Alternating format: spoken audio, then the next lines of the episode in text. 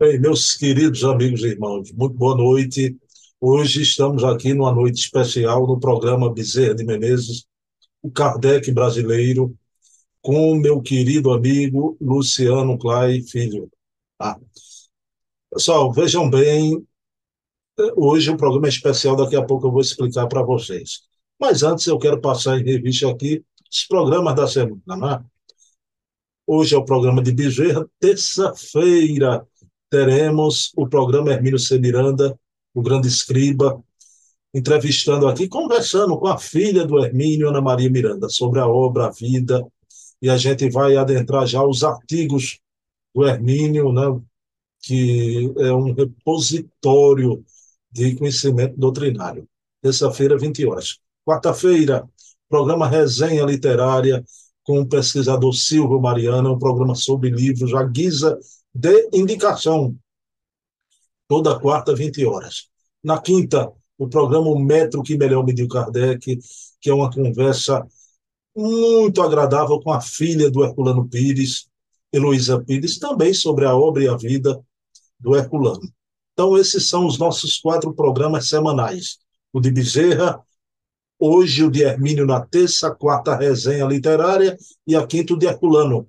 Mas temos também os programas mensais todo primeiro sábado temos o programa Leon Denis, o apóstolo do Espiritismo. Uma conversa aqui agradabilíssima com Charles Kemp, presidente da Federação Espírita Francesa, sobre memória, documentos, biografia de Leon Denis. No segundo sábado, temos o programa Memórias e Reflexões, inclusive foi ontem, não é? Tivemos aqui o César Perry, sempre é com César Perry, o segundo sábado, programa de memória do César e do movimento espírita brasileiro, porque ele foi presidente das duas maiores instituições espíritas desse país, a FEB e uma das maiores também, a USE.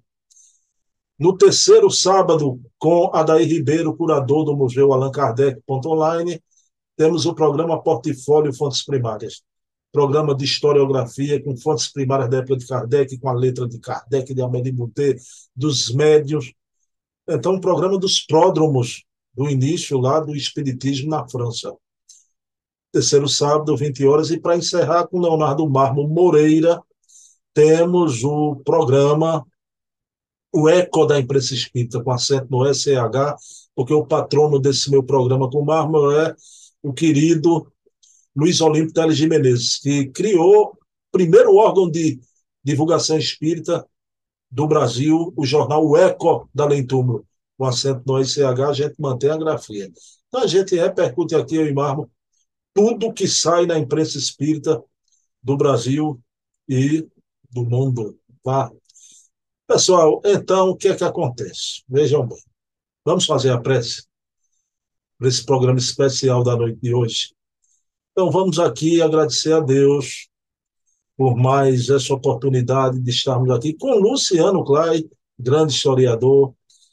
Hoje, no programa Bezerra de Menezes, vamos ter a presença de Viana de Carvalho, grande Viana de Carvalho, trazendo aqui o conhecimento dos irmãos, a vida deste grande tarefeiro espírita, um grande orador, militar, advogado, querido Viana de Carvalho. E Luciano Clay, com a sua narrativa flamívola, maravilhosa, de uma eloquência simples, vai trazer aqui na noite de hoje muito do grande e querido Viana de Carvalho. Pessoal, vejam bem o que é que aconteceu. Essa semana isso já aconteceu, acontece nas melhores famílias, já desencontro. Eu me desencontrei com o Luciano. Esses programas meus, eu estou revelando, comecei a revelar uh, com Ana Maria Miranda, né? e estou revelando aqui para todos. Não vai ao vivo, senão não conseguia produzir tanta coisa. Né? Esse programa meu é adrede gravado. Então, nas noites de terça, quarta e quinta, tem noites de terça e quinta que eu gravo dois programas por noite. Dois programas. Eu entro, por exemplo, gravo com Clay e depois com Silvio Mariano, né? E também com, com Ana Maria Miranda e, e depois gravo com Adair ou com Leonardo Marco. Então, eu não tenho condições de fazer ao vivo, porque são cinco programas que vai ao ar. Então tem que ser adrede gravado. Todos eles, né? Por isso que eu estou até esclarecendo, né? Que eu vejo o divulgador aí, aquela história, não, porque a gente respeita o chat, aqui a gente interage com o chat. Eu não tenho como interagir, porque meu programa é gravado, embora eu deixe o chat aberto. O chat está aberto aqui para as pessoas comentarem, darem sua opinião, trazerem seu conhecimento, né? Agora, não é ao vivo o programa. Então, a, a minha vida de trabalho material está sofrendo uma modificação, né? Eu trabalho aqui no comércio em Recife, Pernambuco, e minha loja fechou no local. É uma loja de roupas esportivas e acessórios, então está indo para outro local. E isso está me tomando fôlego. Então foi impossível gravar com o Luciano na data costumeira. Então eu troquei a noite com o Luciano e estava tudo certo. Aí Luciano teve um problema profissional, porque não era o dia dele gravar. Quer dizer, a responsabilidade foi minha que na noite que a gente sempre grava, eu não pude, né? por esse momento especial da, da minha atividade. Então, o que é que eu fiz com o Luciano? Luciano, Luciano fez uma palestra recentemente, inclusive está com baixa visualização no canal da, da Casa dos Humildes, porque a Casa dos Humildes é minha casa, raiz aqui do Recife, né? e a, a palestra do Luciano não faz tanto tempo assim. Então eu digo, Luciano, como o meu canal está com a visualização muito boa por causa dos nossos convidados, né, da qualidade desses entrevistados. Eu vou trazer aqui, Luciano, a tua palestra sobre o querido Viana de Carvalho, né? Então é isso que vocês vão ver hoje aqui no meu canal, no programa Bezerra de Menezes, o Kardec brasileiro. Luciano fazendo a palestra sobre Viana de Carvalho, né? Ok? Então, fica tudo como dantes no quartel de Abranches. Semana que vem, eu e Luciano aqui. Mas hoje não se perde. Luciano vai estar aqui agora. Vou passar a palavra para ele, né? Então, meus queridos irmãos, então, com vocês, Luciano Clay aqui, com Viana de Carvalho, o Tribuno de Icó. Eis o título do nosso programa da noite de hoje. Continuem aí no chat assistindo, comentem porque vocês vão ver o brilhantismo de uma palestra maravilhosa, né? uma palestra nível A, o meu querido historiador, né? esse torcedor do ferroviário. Né? Aliás, torcer pelo ferroviário não é alegria, é tristeza, viu, Luciano Cláudio? Vou aproveitar a ausência. A ausência não é atrevida, né? O time de Luciano é um time da Série B Agora, o único problema é que é o, o time da Série D igual ao meu Santa Cruz aqui do Recife, né? Então, ninguém merece. Então, até nisso, na dor e no sofrimento, eu e Clay, a gente tá junto, né? Pessoal, então vamos lá. Com vocês, Luciano Clay, com a palestra Tribuno de Icó, Viana de Carvalho. Sejam bem-vindos né, à Casa dos Humildes. Mestre Jesus, Aqui estamos mais uma vez reunidos em teu nome, buscando nos harmonizar com o teu amor, com as vibrações amorosas que foram deixadas aqui para nos receber, que nós possamos nos conectar com a espiritualidade que preparou esse ambiente para nós, e que essa mesma espiritualidade possa intuir o palestrante que fará uso da palavra na tarde de hoje. Que a paz do nosso Mestre Jesus esteja sempre convosco. Que assim seja. Então, passo a palavra agora para o Luciano. Boa tarde, querida, inicialmente, aos irmãos desta instituição, cujo nome é uma reverência, uma homenagem a uma das nossas primeiras agremiações espiritistas do Brasil, da qual, inclusive, fez parte o venerando apóstolo da unificação, nosso doutor Bezerra de Menezes, também ilustre e conterrâneo, ainda no século XIX, quando de sua iniciação na divulgação da mensagem espírita no velho grupo dos humildes. Então, é uma honra muito grande poder participar com vocês, mesmo que brevemente, ainda à distância, mas nós não poderíamos deixar de fazer, portanto, de público esse reconhecimento, a nossa gratidão pela oportunidade concedida.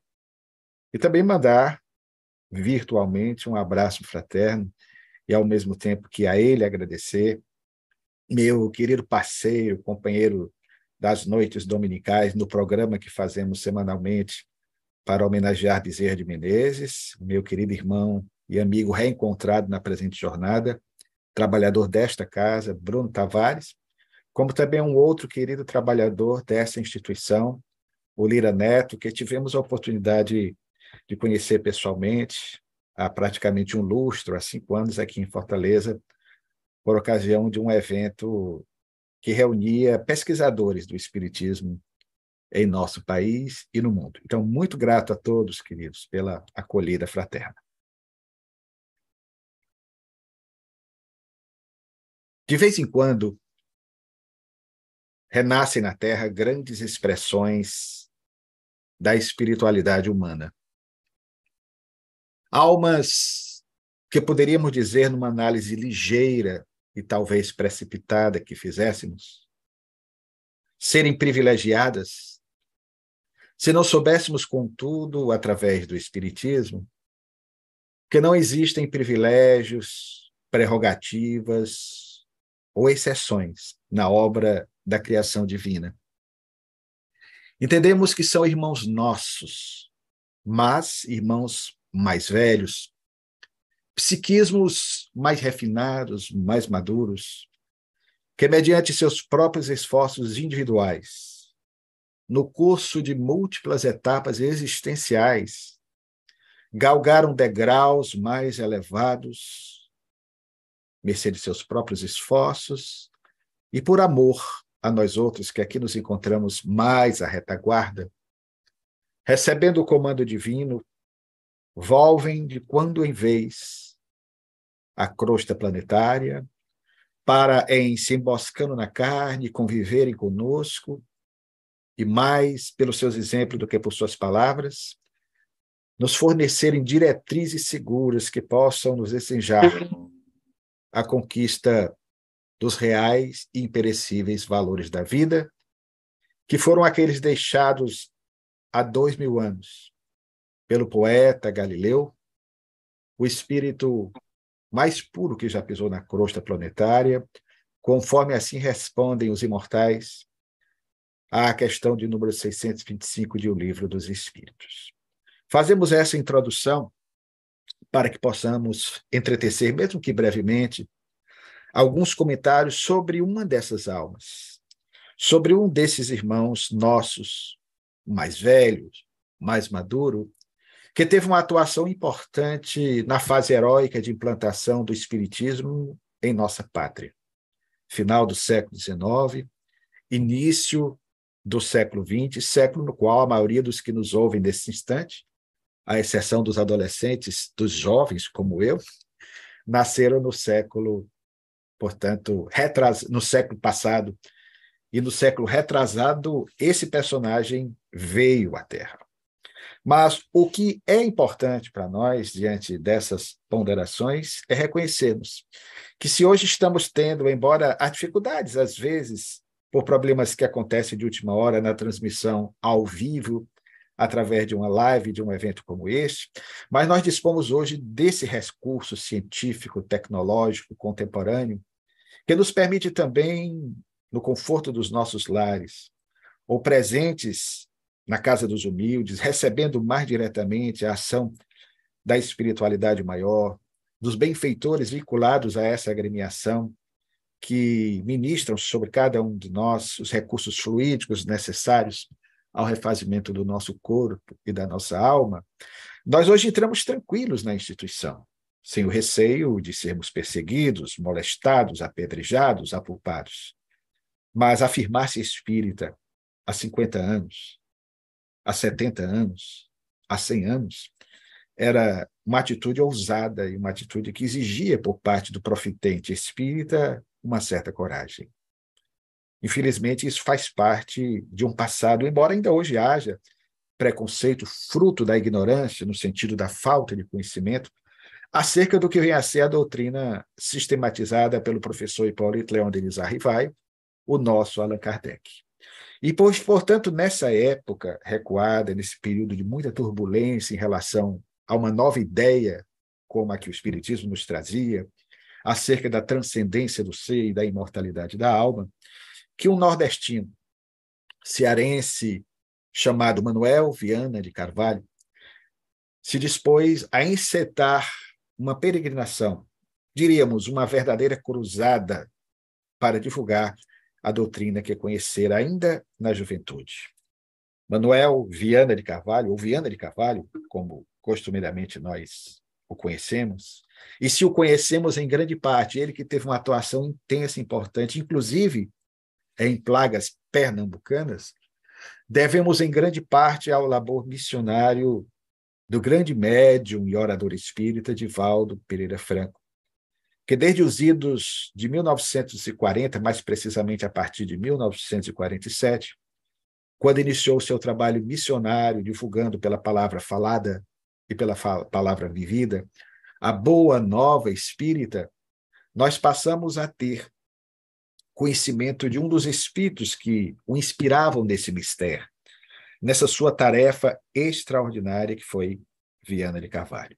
Para aqueles que nunca ouviram falar de Viana de Carvalho, porque sabemos que toda narrativa biográfica ela se torna um tanto enfadonha, um tanto cansativa, mas poderíamos, em rápidas palavras, dizer aos irmãos que nos ouvem através desta live, os que estão presentes na Casa dos Humildes, que Viana de Carvalho nasceu no dia 10 de dezembro de 1874, nesse nosso torrão cearense secularmente martirizado pelas secas inclementes, na região do Vale do Jaguaribe, na cidade de Icó. Aliás, embora as dificuldades da região, uma das mais prósperas do sertão cearense.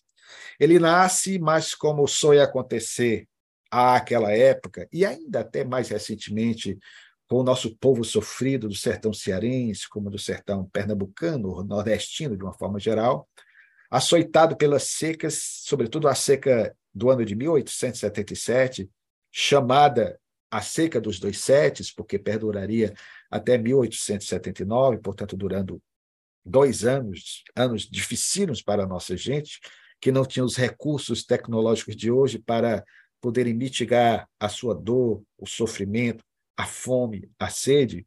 Então, a população do interior, em grande parte, migrava para as cidades portuárias, notadamente Fortaleza, a capital da então província do Ceará. Assim aconteceu, o menino Manuel Viana de Carvalho veio na companhia de seus pais, o professor de língua portuguesa e música mais tarde da escola normal daqui de Fortaleza, e a sua mãe, Josefa Viana, uma mulher de raríssimas virtudes. Eles vêm para Fortaleza, ainda em 1877, trazendo consigo a criança, portanto, com três anos de idade. Aqui chegando, o menino sofre um grande golpe, embora ainda não pudesse divisar muito bem os fatos que o circundavam, ele passa por uma prova acerba com a desencarnação da mãe, que muito amava, em 1879, deixando-o na companhia do pai e dos irmãos com apenas cinco anos de idade. O pai, no decênio seguinte, nos anos 1880, casa-se por segunda vez com aquela mulher que seria uma segunda mãe para Viana de Carvalho, Dona Maria Ricardina de Carvalho, que vai lhe dar também novos irmãos. E aqui em Fortaleza, o menino Manuel tem a oportunidade de concluir o curso hoje correspondente ao fundamental, estuda no Liceu do Ceará, no secundário, no mesmo educandário onde outrora estudara Bezerra de Menezes, também na capital cearense, e ao terminar o hoje correspondente ao ensino médio, à época, para acalentar o sonho que ele, desde a juventude, cultivava e para concretizá-lo, ele resolve seguir a carreira das armas, ou seja, a vida militar, e se matricula na Escola Militar de Fortaleza, precursora do atual Colégio Militar de Fortaleza, onde temos a oportunidade de há 30 anos ali lecionar. Assim sendo, a partir de 1891, ele iniciaria uma brilhante trajetória como estudante militar e mais tarde como militar, numa atividade ininterrupta até a sua desencarnação, que acontecerá prematuramente aos 51 anos, no dia 13 de outubro de 1926, quando estava na patente de major. Portanto, foram 35 anos de serviço, de dedicação ao Exército Brasileiro.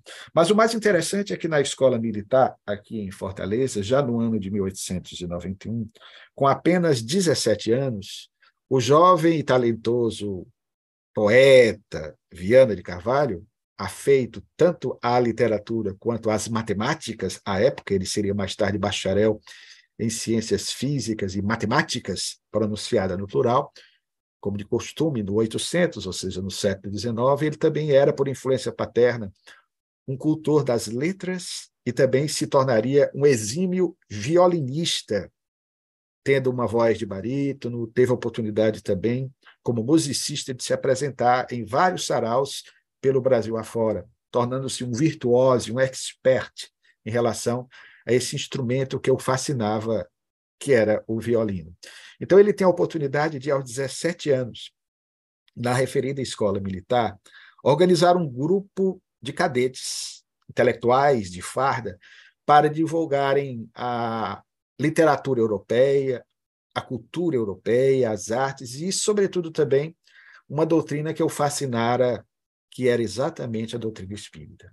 Portanto, naquele núcleo Logo após fundar uma revista literária chamada Iracema, um jornalzinho de nome muito sugestivo, com o título de Evolução, em que essas ideias já passavam a ser difundidas, ele tem a oportunidade de, com outros companheiros, aderir de público ao Espiritismo muito cedo. E daí a sua campanha mais tarde, a partir de 1914 em diante, até o termo da sua jornada, em alertar o nosso movimento espírita para que, desde cedo, colocassem as nossas crianças e os nossos jovens em contato com a moral espírita, que no seu entendimento, a repetir Allan Kardec, consoante encontramos nas páginas do Evangelho segundo o Espiritismo, traz essencialmente a moral espírita, a mesma moral trazida outrora pelo Filho de Maria, a moral cristã. Então, Viana tinha essa preocupação, esse seu olhar voltado ao jovem. A criança, e foi ele o responsável pela criação em 1914 das escolinhas de moral cristã, campanha encetada por sua ideia pela Federação Espírita Brasileira, e mais tarde também campanhas para a fundação das primeiras mocidades espíritas do nosso país, que mais tarde seriam levadas adiante através do trabalho de um outro grande baluarte do espiritismo, Leopoldo Machado. Mas o fato é que Viana, portanto, começa muito cedo.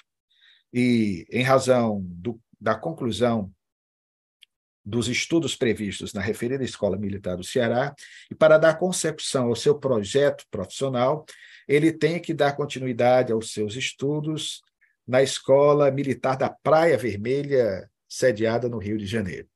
E em 1895, portanto, com apenas 21 anos, já espírita dedicado e arrebatado, ele tem a oportunidade de, chegando em setembro daquele ano de 1895, Curiosamente, coincidentemente, um mês após o seu conterrâneo, Adolfo Bezerra de Menezes Cavalcante, ter assumido pela segunda e derradeira vez a presidência da Federação Espírita Brasileira.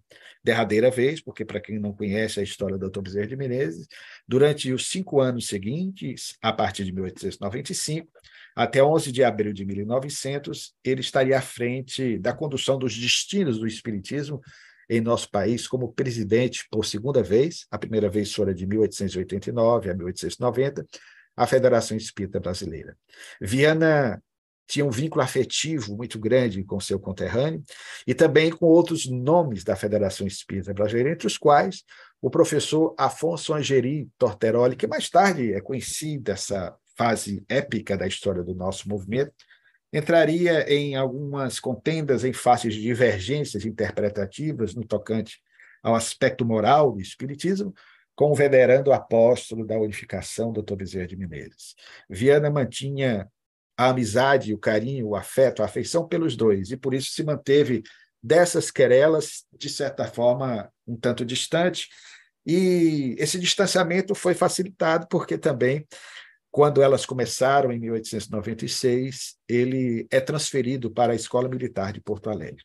Mas voltando ainda ao Rio de Janeiro, foi exatamente nesse ano de 1895 que o principal talento de Viana de Carvalho, no tocante àquilo que ele viria a realizar em prol do Espiritismo no nosso país, que era a oratória, começa a brilhar. Para quem não sabe, para quem nos ouve neste momento, a oratória é uma arte que vem da velha Hélade, da velha Grécia, a arte do bem dizer, a arte de persuadir, de convencer, através do verbo, através da palavra falada. Não é novidade para quem tem a oportunidade de acompanhar a história da humanidade que ao longo dela vários notáveis, extraordinários oradores espontaram.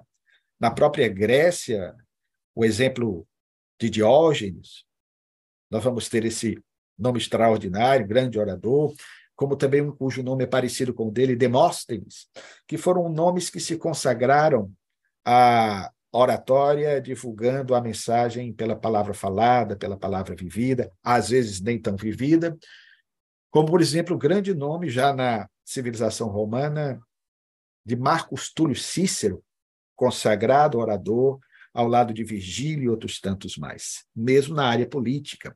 Nós vamos encontrar ainda também na área política, mais recentemente, Gladstone. No Brasil, a figura notável, os mais antigos já devem ter ouvido falar nele, de Carlos Lacerda, que brilhava com sua eloquência retumbante, mas nessa linha política, como também o Águia de Águia, o Águia de Aia, o nosso político baiano, nordestino, Rui Barbosa. E no campo da fé, no campo da divulgação, a oratória se fez imprescindível no projeto de expansão da Boa Nova desde os idos tempos da divulgação dos seguidores de Jesus, que, ouvindo a sua exortação, antes do seu retorno às esferas mais sutis do nosso orbe, onde permanece até hoje pacientemente, guiando os passos da humanidade sofredora, Jesus propusera aos seus discípulos que se espalhasse pelo mundo. Ide pelo mundo e pregai o evangelho a todas as gentes, a todas as criaturas. Os seguidores de Jesus tornaram-se grandes e eloquentes propagandistas da boa nova que Jesus trouxera. Entre estes, no entanto, ninguém superou a grandeza missionária do apóstolo da gentilidade, o apóstolo Paulo, que teve a sua visão espiritual dilatada por Jesus na estrada de Damasco, quando para aquela localidade, deslocando-se de Jerusalém, intencionava debelar um núcleo cristão que ali estava em franco desenvolvimento, até o momento em que, em meio ao deserto, ele tem uma experiência psíquica mediúnica, diríamos, usando uma linguagem, uma terminologia mais nossa, espiritista, e aí mantém uma conversa com um ser espiritual, nimbado de luz, que ele de princípio não identifica, até que descobre que aquele ser que se lhe apresentava às retinas espirituais tratava-se do Jesus que ele intencionava destruir através do massacre aos seguidores daquela cidade. Sabemos que a partir de então morreria o orgulhoso Saulo de Tarso, e surgiria o mais obstinado e eloquente propagandista dessa estranha mensagem que o poeta Galileu trouxera anos antes, e Paulo espalharia com seu verbo flamívogo nos mais longínquos rincões do mundo então conhecido a mensagem que Jesus trouxera para a redenção do ponto de vista espiritual, desse despertar de consciência que as verdadeiras filosofias espiritualistas nos trazem, para que assim, em compreendendo-as, pudéssemos, mercê dos nossos próprios esforços cotidianos, romper os grilhões, as amarras que nos prendem a um passado de dor e de sofrimento. Em grande parte, dizemos isso, sem medo de errar, que somos cristãos pelo trabalho missionário, pela oratória fenomenal de Paulo de Tarso, que teve a ousadia, conforme registra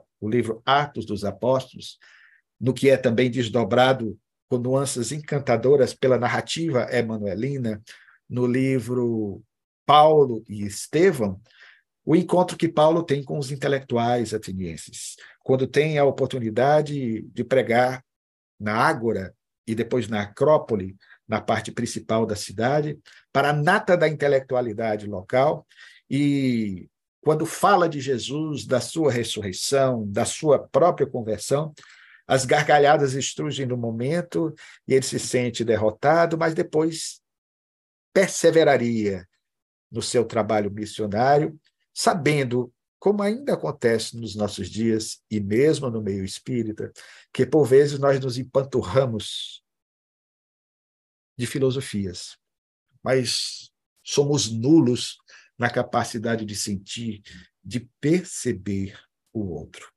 Paulo teve esse trabalho, como Inácio de Antioquia, no segundo século da era cristã, outro grande propagandista. Mais tarde, lembrado neste mês de junho, porque é um santo da igreja muito querido pelos nordestinos, sobretudo para aqueles que creem que ele pode, de repente, aproximar casais. Eu me refiro a Fernando de Bulhões, mais conhecido entre nós como Antônio de Pádua, embora ele não tenha nascido em Pádua, na Itália, ali ele desencarnou, mas nasceu na cidade de Lisboa.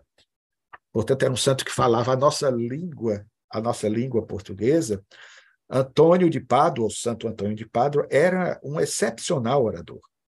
Falava com tanta sensibilidade que dizem as tradições no que é explicado também por Almerino de Castro, numa obra biográfica de, de, de Antônio de Pádua, lançada ainda na década de 1930 pela Federação Espírita Brasileira, falando da vida desse grande místico franciscano, que ele chegava a falar, inclusive, de tal maneira que até alguns animais sentiam como se de repente estivessem captando, claro, não entendendo a sua voz, mas talvez por sua ternura, por sua vibração, um pouco da energia daquele taumaturgo inspirado.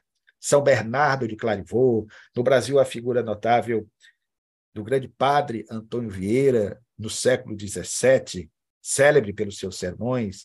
No Brasil, o franciscano cego, amigo do imperador Pedro II, Francisco de Montalverne e outros tantos mais, se notabilizaram nesse campo da oratória e conseguiram arrebatar muitos há uma reflexão mais detida em torno da mensagem de Jesus. E no campo do espiritismo, embora o espiritismo tenha surgido através da invenção de Johannes Gutenberg, a imprensa, através dos livros, os tempos eram outros, era grande divulgação. O professor Rivaio se vale da invenção de Gutenberg para lançar a obra magna da codificação espírita, que é o Livro dos Espíritos, lançado em 18 de abril de 1857, e a partir de então promove uma grande divulgação da doutrina por ele sistematizada, mas mesmo assim o espiritismo não dispensou os eloquentes propagandistas. E nesse campo nós poderíamos destacar esses dois.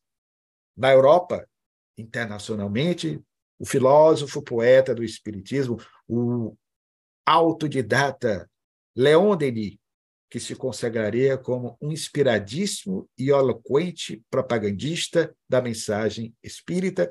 E no Brasil, até a primeira metade do século passado, porque depois da segunda metade apareceu Divaldo Pereira Franco, entre outros grandes expoentes da oratória, como Newton Boechat, Jacó Rosman Neto, José Raul Teixeira, mas ninguém supera, pelo que foi registrado por contemporâneos seus, e que também se tornaram contemporâneos de Divaldo Franco, porque ouviram os dois, que Viana de Carvalho, e o próprio Divaldo nos diz isso, era o concurso, ou seja, não dava para comparar a sua oratória. Viana, portanto, já desde cedo, e voltando ao ponto em que paramos, ele iria se notabilizar através desse seu talento inato. Um talento que, segundo Divaldo Franco nos disse em uma entrevista que nos concedeu sobre Viana de Carvalho, vinha de existências transatas. Ninguém consegue desenvolver esses talentos assoldadamente, da noite para o dia. Então, Viana, já aos 21 anos de idade, quando chega no referido centro de divulgação do Espiritismo no Rio de Janeiro, ao lado de Bezerra de Menezes, na Federação Espírita Brasileira, ou no Centro da União Espírita de Propaganda do Brasil, instituição ao qual ele se vincula mais efetivamente por sua amizade, tanto a Bezerra, que chegara a ser presidente dessa agremiação, como do professor Afonso Angelito Torteroli, Viana começa a ser convidado, repetimos, com 21 anos, a fazer as suas primeiras preleções. E o surpreendente, e o documento que nos permite obter essa informação, não é a tradição oral, que por vezes pode ser falha, mas são documentos pontuais, fontes primárias, através de jornais, notadamente os registros do periódico da Federação Espírita Brasileira, o Reformador, que anotavam que o jovem orador cearense, de estatura pequena, Viana tinha um pouco mais de 1,60m, era chamado pelos irmãos de Leal de Vianinha, forma carinhosa com que o chamariam até o termo da sua jornada terrestre, Vianinha ele subia ao palco para proferir as suas conferências àquela época e já estimavam, vejam só, os periódicos de então, que o público se acotovelava para ouvir aquele eloquente propagandista da mensagem espírita. Público de 500 a 800 pessoas. Imaginem, no século XIX, no século retrasado, um jovem com a voz impostada, excepcional orador, conseguir fazer algo dessa natureza. Viana, em face da vida militar, que antes de lhe ser um mal, lhe foi um grande bem, porque a vida do militar é um tanto mambembe, é um tanto instável, tem que se deslocar de uma a outra região, de uma a outra cidade, de um a outro estado. Viana teve, ao longo da vida militar, de ser deslocado por várias vezes para outros estados, e às vezes até por pressão do clero local, porque a sua propaganda do espiritismo provocava uma reação desagradável, isso é compreensível pelo contexto, em face da sociedade, sobretudo no Nordeste, serem muito conservadoras no campo da fé. Viana, portanto, é transferido para Porto Alegre, no Rio Grande do Sul, onde participa de uma atividade junto a uma instituição que ali já existia à época, o Centro Espírita Allan Kardec. Depois retorna para o Rio de Janeiro, onde se casa em 1903 com uma senhora chamada Domitília de Paiva, que vai lhe dar um filhinho, o único filho desencarnado na década de 1960, mais precisamente em 1963, João de Paiva Carvalho, um renomado cientista na área da ornitologia, do estudo dos pássaros, e da ictiologia, do estudo dos peixes, que poucos conhecem, mas que marcou grandemente a vida acadêmica de pesquisas nessa área dos anos 1950 até o início da década seguinte, quando o filho de Viana de Carvalho veio a desencarnar. Viana continua suas atividades espíritas no Rio de Janeiro, faz inúmeras preleções e suas fenomenais prédicas eram tão incríveis e extraordinárias que a Federação Espírita Brasileira resolveu nomeá-lo a partir de 1907 orador oficial da instituição. Então, Viana, movido por esse incentivo, se dispõe pelo Brasil afora a divulgar a mensagem espírita. Em 1904 e 1905, ele se desloca para Cuiabá e ali ele funda o Centro Espírita Cuiabano. Por onde passava Viana de Carvalho, ele tinha uma estratégia. Quando observava que havia núcleos espíritas já bem desenvolvidos, como por exemplo em Porto Alegre, ele se vinculava aos mesmos e ali incitava campanhas de divulgação, ou de organização, ou de reorganização das agremiações espiritistas que ali existiam.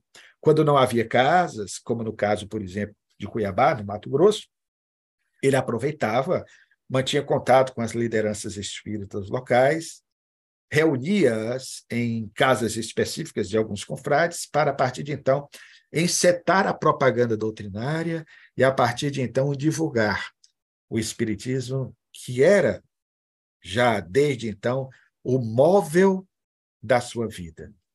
Ele não conseguia mais viver sem essa vontade intensa de divulgar o Espiritismo, mesmo passando por uma sequência de provas acerbas, pelas quais passaria com problemas de saúde, com problemas na família, até o final da sua jornada, mas a tudo suportando com galhardia, com resiliência em face da fé sincera e verdadeira que acalentava no coração. Viana tem a oportunidade de visitar já cidades do Nordeste, como, por exemplo, Alagoas, tentando organizar, em 1910, o movimento espírita naquele estado. Aqui em Fortaleza, ele retorna no dia 19 de junho de 1910 e funda a primeira entidade federativa local, o Centro Espírita Cearense, que ainda hoje permanece, permitindo à nossa Federação Espiritual relembrar as, tradi as tradições dessa casa, cujo espaço físico foi estabelecido na rua Santa Isabel, ao número 105, ao tempo de Viana de Carvalho, hoje Princesa Isabel 255, no mesmo local onde se encontra abrigada a Federação Espírita do Estado do Ceará em nossos dias. Viana percorrerá o resto do Brasil, terá ensejo de visitar o Paraná, de visitar, além de Porto Alegre, no Rio Grande do Sul, Santa Maria da Boca do Monte, esteve em Curitiba, no interior do Paraná, que é, aliás, ainda hoje um dos estados que mais o reverenciam, que mais homenageiam e que mais amam Viana de Carvalho, pelo muito que ele contribuiu na difusão doutrinária naquele estado. Viana tem a oportunidade de estar em São Paulo, Minas Gerais, no Espírito Santo, no Nordeste, percorreu praticamente quase todos os estados, à exceção do Piauí e do Maranhão. Viana esteve na Paraíba, no Rio Grande do Norte, na Bahia, já falamos do Ceará, de Alagoas, em Sergipe, onde, aliás, será o termo da sua jornada, porque ele adoece quando comandava, em 1926, o 28º Batalhão dos Caçadores e é transportado pelo paquete Íris a Salvador para ali receber melhormente os medicamentos e os cuidados exigidos pela enfermidade que ceifaria a sua vida física prematuramente. No entanto, ele desencarna a bordo do referido vapor, quando já se encontrava de frente às praias de Amaralina, na capital desse estado tão querido que é a Bahia. Nós vamos encontrar a Viana, contudo, tendo também em Pernambuco, aí sim, uma atuação importante, uma das mais intensas em todo o Nordeste. A primeira vez que Viana de Carvalho esteve em Recife foi em 1913. Portanto, já que estamos em 2023, há exatos 110 anos. E ali ele trava contato com as lideranças espíritas locais, nutrindo por alguns deles, como Manuel Arão, uma amizade que perduraria até o termo de sua jornada. Vincula-se e começa a fazer muitas preleções ao antigo Centro Espírita Regeneração, base da futura Federação Espírita Pernambucana, fundada pouco tempo após. Ali ele tenta organizar. A sua eloquência retumbante atrai multidões, deixando ali uma marca indelével no movimento espírita local. 1923, coincidentemente, dez anos após, coincidentemente, ninguém nem lembrou dessa efeméride no Brasil espírita, os irmãos da Casa dos Humildes nos permitem fazer essa homenagem. Há 100 anos, portanto, em 1923, Viana volta a Recife. Em face do serviço militar, ele passa a trabalhar na sétima região militar do Exército, que à época funcionava em Recife, e na capital Maurícia, portanto, ele tem a oportunidade de entabular conversações com as lideranças espíritas locais, o mesmo Manuel Arão, Luiz de Góes, Jalma Trindade. Nós vamos tê-lo também junto com José Ferreira Lima, grande e importante figura na divulgação do Espiritismo, um afrodescendente, uma figura notável, hoje, lamentavelmente, esquecido de muitos espíritas, que teve uma participação, inclusive, importante na fundação, na década de 1930, da Federação Espírita Cearense, quando aqui viveu durante o ano de 1931, início de 1932, retornando depois para Recife, onde viria a desencarnar na década seguinte. Então, Viana reúne todos esses espíritas, Otávio Coutinho e outros tantos mais, para fundar nos moldes de uma agremiação espiritista exitosa que ele fundara no Rio de Janeiro, na companhia de Gustavo de Macedo, que houvera sido um frade franciscano e deixar a batina por causa do espiritismo, ele resolve fundar aquela que ele denominaria de Cruzada Espírita Pernambucana, semelhante à Cruzada Espírita do Rio de Janeiro. Essa cruzada, como o próprio nome já diz, ela é muito sugestiva, porque ela nos permite perceber qual era o escopo real, qual era o objetivo verdadeiro de Viana de Carvalho. Era o de encetar uma cruzada, de percorrer o Brasil, de percorrer os estados, no caso de Pernambuco, da capital para o interior, num trabalho eminentemente federativo, de levar adiante a mensagem espírita que o fascinara e que, por sua lógica irretorquível, cria ele, Viana de Carvalho, acreditava sinceramente que o contato com o Espiritismo, as ideias lógicas, como da reencarnação, da crença em Deus, na imortalidade da alma, como o Espiritismo nolas apresenta, isso seria extraordinário para que as pessoas em Recife, em Pernambuco também, pudessem conhecer a doutrina sistematizada por Kardec. O fato é que Viana propõe a organização dessa instituição, que será fundada em outubro de 1923. É interessante porque a Cruzada Espírita ela tinha alguns projetos, como o próprio nome já diz, era de difundir o espiritismo em terras pernambucanas, como acontecera no Rio de Janeiro. Entretanto, as reuniões no Rio de Janeiro, elas se davam de forma interessante, Viana queria implantar a mesma metodologia de trabalho aí em Recife, em Pernambuco. Essas reuniões normalmente, e foi algo que infelizmente em razão da visão obliterada de alguns contemporâneos de Viana de Carvalho, de alguns confrades, porque Viana foi, entre todos os seus coevos, ou seja, entre todos os seus contemporâneos, aquele espírita que era apaixonado pela Allan Kardec. Tinha muito cuidado em relação ao que se chamaria mais tarde de aspas, pureza doutrinária.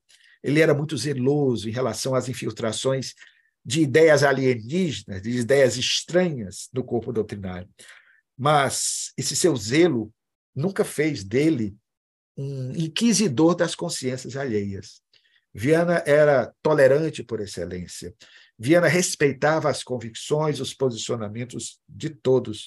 E nunca se converteu, como infelizmente vemos ainda hoje, na palmatória do mundo.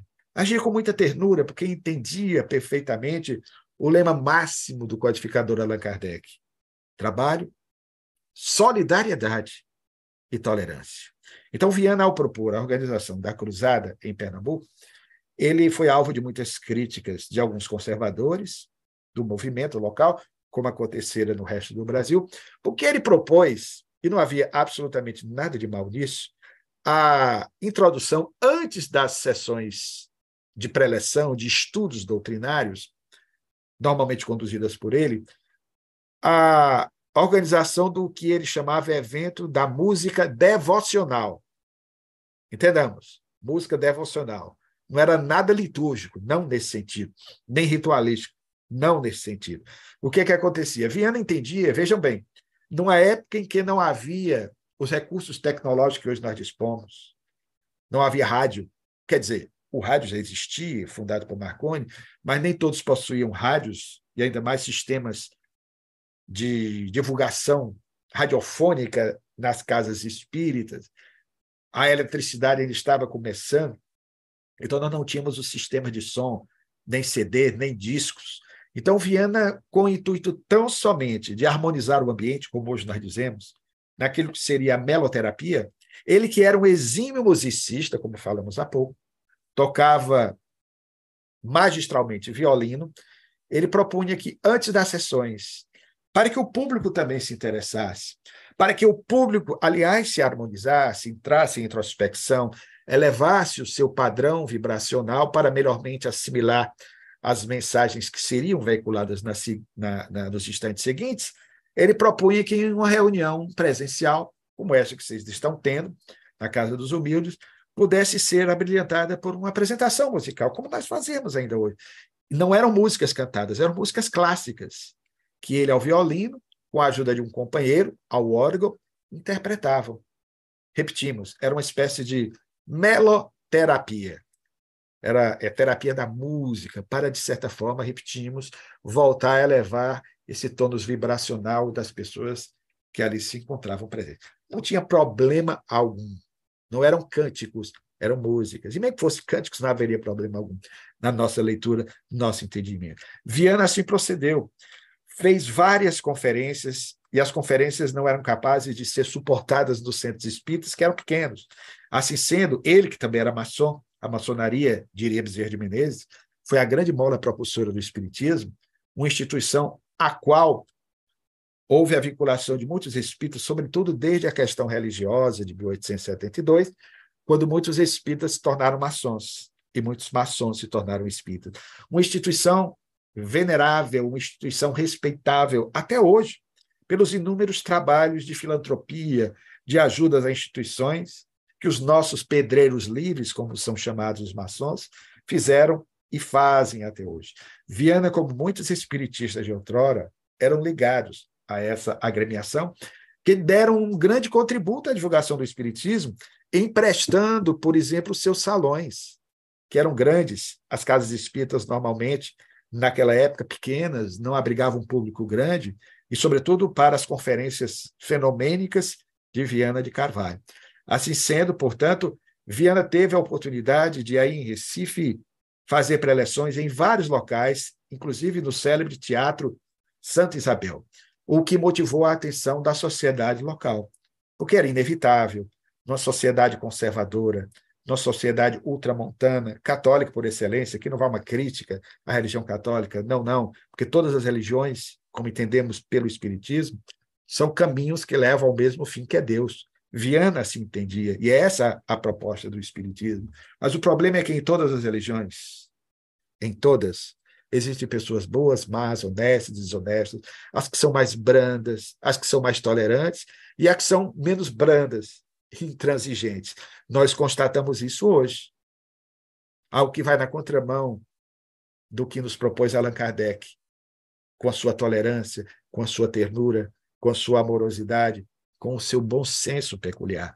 Então, nós vamos encontrar a reação de muitas pessoas da sociedade que eram católicas e que acabaram provocando contendas, polêmicas, debates com Viana de Carvalho. E Viana de Carvalho, com a oratória que ele era peculiar, não saía perdedor dessas pugnas, dessas lutas verbais. Saía sempre colhendo, como diziam os gregos, a palma da vitória.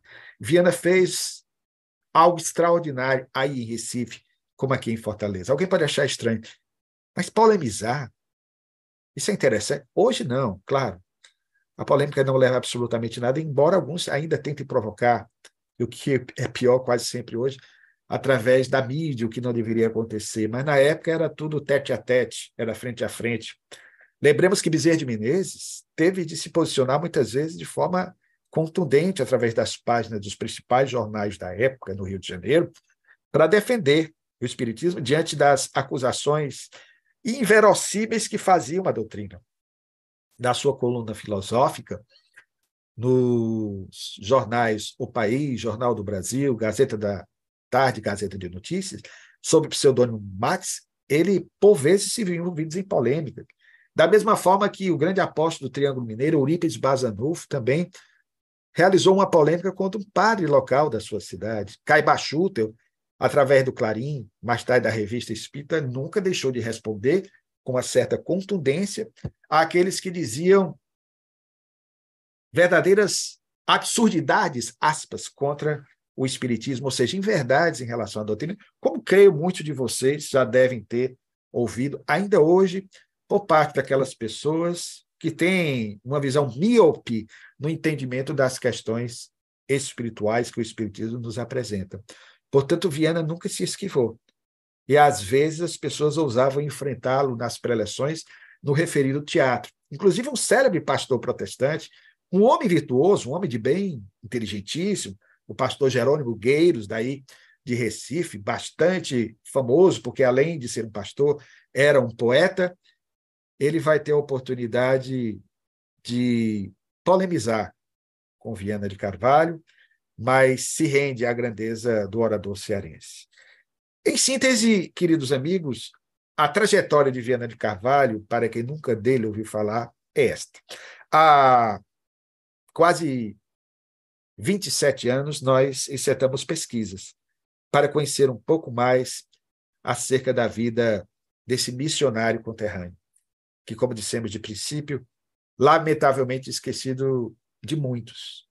De mim, não, que homenageio nesta tarde de fraternidade, nessa instituição que nos acolhe virtualmente, dando-nos a oportunidade de discorrer um pouco a respeito da sua curta jornada terrestre, mas grandemente importante para que hoje nós aqui nos encontremos e possamos, com liberdade, com tranquilidade, nos dizermos espíritas.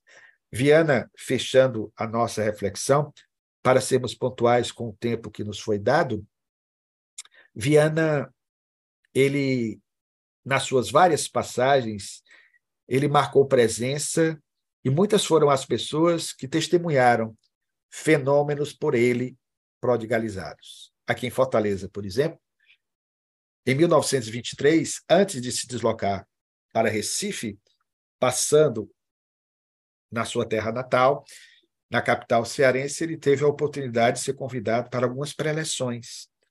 Numa dessas preleções, nós entrevistamos em 1995 e 1996 o irmão caçula de Viana de Carvalho, que naquela ocasião ainda estava entre nós com 92 aninhos, o senhor Renato de Carvalho.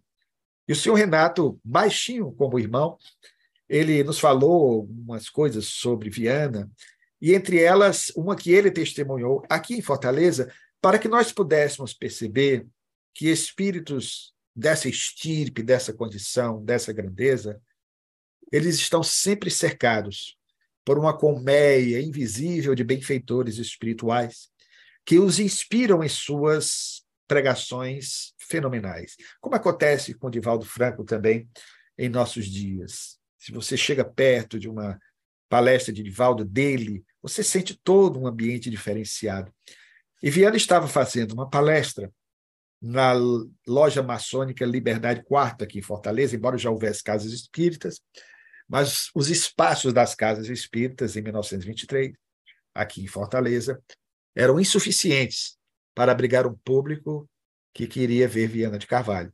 Então ele vai fazer uma conferência, isso nos foi narrado pelo irmão, que ao lado dele estava um intelectual cearense, um filólogo, professor de português, faz parte da história da literatura local, chamado Martins de Aguiar.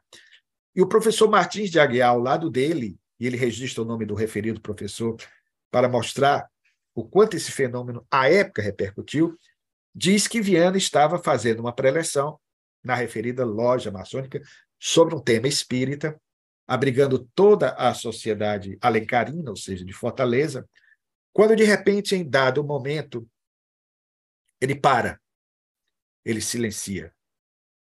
A cabeça pende, baixa a cabeça, e todos ficaram sem entender a razão daquilo, quando de repente olham para o alto e o candelabro de gás comum à época começa a balançar surpreendentemente, demonstrando que iria cair.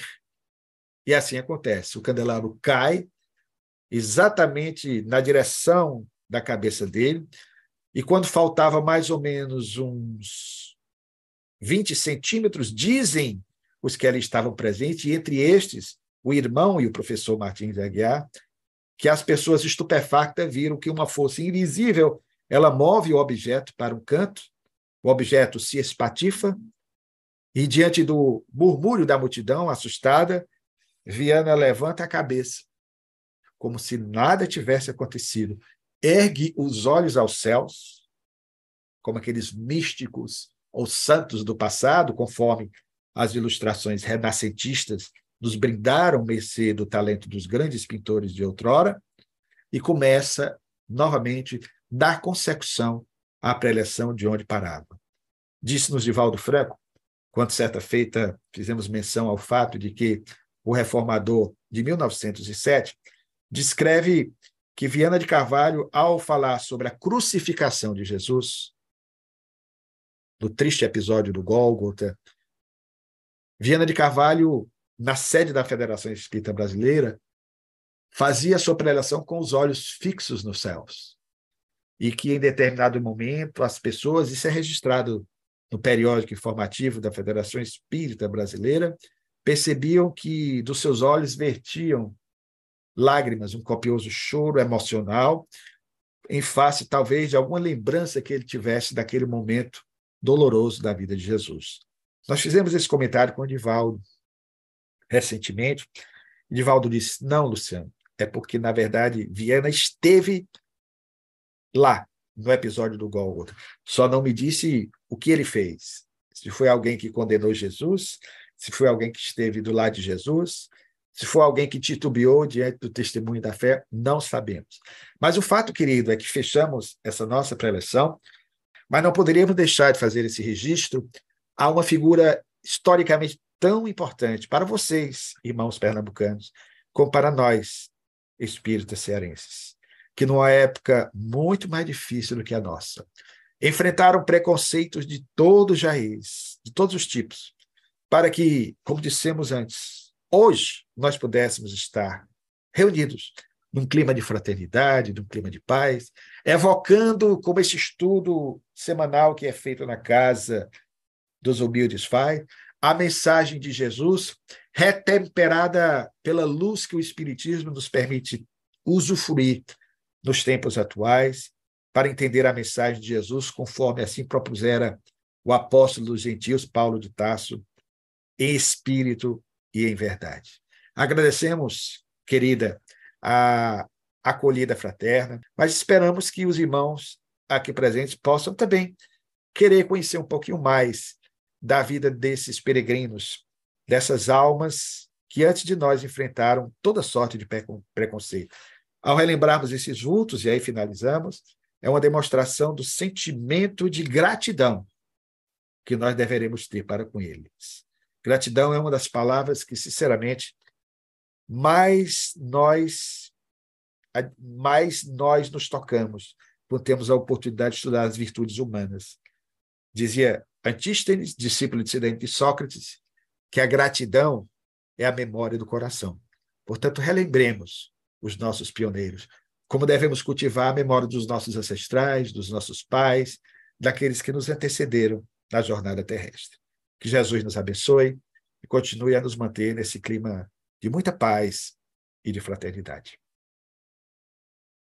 Muito obrigada, Luciano. Acho que é muito importante para nós conhecermos né, os que vieram e prepararam né, esse ambiente que nós compartilhamos hoje, né? Eles que realmente foram os verdadeiros lutadores, né, pela causa espírita. Então, convidar os passistas para se dirigirem à sala do passe. Vou passar aqui os nossos os nossos avisos finais. Eu vou começar já convidando vocês para conhecerem, quem não conhece ainda, ou acompanharem o canal do nosso irmão Bruno Tavares. Hoje à noite né, terá, teremos uma entrevista, né, um bate-papo com o Luciano Klein sobre Bezerra de Menezes, né, ele é um grande estudioso do Dr. Bezerra de Menezes, que é, é mentor espiritual da nossa casa. Né? Então, hoje às 20 horas no canal do nosso irmão Bruno Tavares, e todos os dias da semana tem atividades, entrevistas, vale a pena acompanhar. Então, nós, como sempre, pedimos que orem pelas nossas vovozinhas da nossa casa. Recomendamos que acessem as nossas plataformas, de, nossas redes sociais, Facebook, Instagram, o canal do Bruno Tavares. Na reunião de terça-feira, às 20 horas, nós teremos o estudo do Livro dos Espíritos, com o convidado Berg Baraúna, do Núcleo Espírita Bittencourt Sampaio, que fará o estudo do Livro dos Espíritos. Amanhã, segunda-feira, às 19h45, nós teremos a reunião de consulta espiritual. E na quarta-feira, também às 19h45, a reunião de desobsessão. E todas as sextas-feiras, a partir das 19h30, os estudos doutrinários com o nosso irmão Bruno Tavares. Cada semana é, abordando uma obra espírita diferente. Então, vamos agora nos encaminhando para o final do nosso trabalho, elevando mais uma vez o nosso pensamento ao nosso Mestre Jesus. Vamos agradecer pela oportunidade de estarmos aqui, reunidos, conectados com o seu amor. Vamos agradecer a permissão que tivemos de estarmos aqui na tarde de hoje e que esse equilíbrio, essa harmonia, a harmonia desse ambiente irradiem pelos nossos lares, pelas nossa vizinhança, o nosso país e que esse amor nos acompanhe durante a, a semana que se inicia na tarde de hoje. Que a paz do nosso Mestre Jesus esteja sempre conosco. Que assim seja. Então, aguardem agora para o passe. Muito boa tarde a todos. Mais uma vez, obrigada, Luciano, e até mais tarde.